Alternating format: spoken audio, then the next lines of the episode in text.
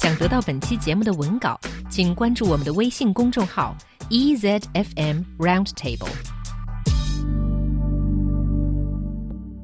Hello and welcome to Roundtable's Word of the Week. This week we are talking about some banking related terms because you know everyone needs the bank, but not everyone knows some of the terms uh, you use when you go to one. Yeah, it is true. If only we didn't all need to use the bank. But as Xiaohua said, we'll be looking at, you know, if you're going abroad, uh, in particular, if you're going to the U.S.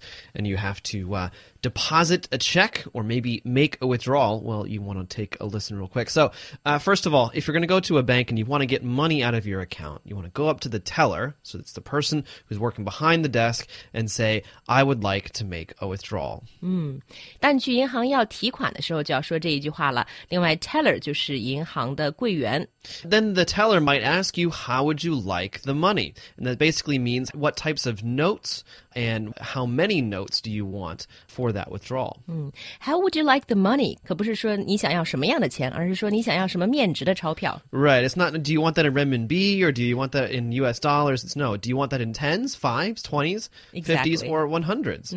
But don't ask for 100s because very few stores actually accept that.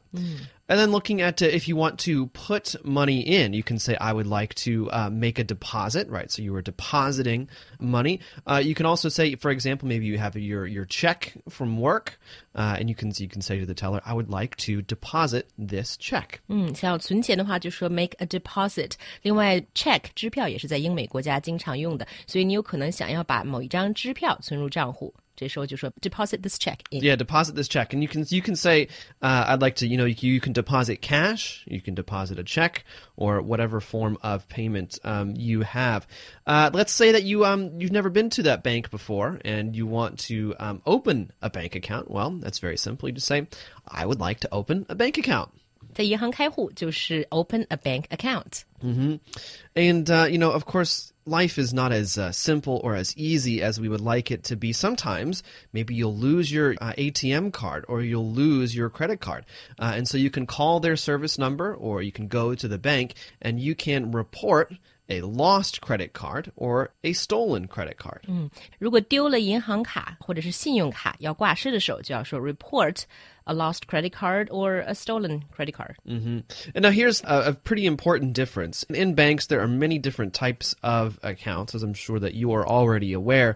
But we're going to look, look at some of the more broader categories. And so, in general, there are two types of accounts. One is a checking account, and the other is a savings account.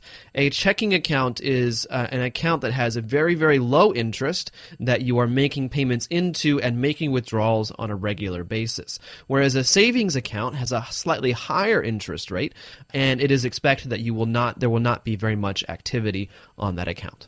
下面来介绍一下经常会用到的几种账户的名字。Checking account 是支票账户，又是活期账户的意思，而 savings account 指的是储蓄账户，或者是有一定利息的定期存款账户。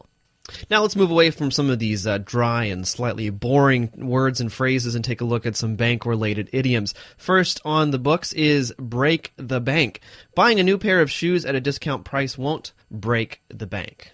下面我们来看一下一些跟银行有关的习语吧。Break the bank 可不是什么抢劫银行的意思，而是说你的钱都花光了。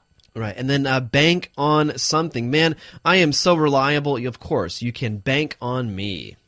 Bank on something 是信赖某事，信赖某人。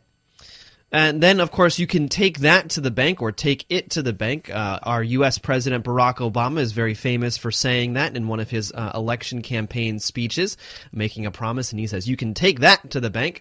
Uh, and of course, what I am telling you is the truth. You can take it to the bank. Take it to the bank 是说我打保票，我说的都是真的，你可以去求证的意思。据说奥巴马也非常喜欢用这一个词。 And that's all we have for this week's word of the week. Bye bye.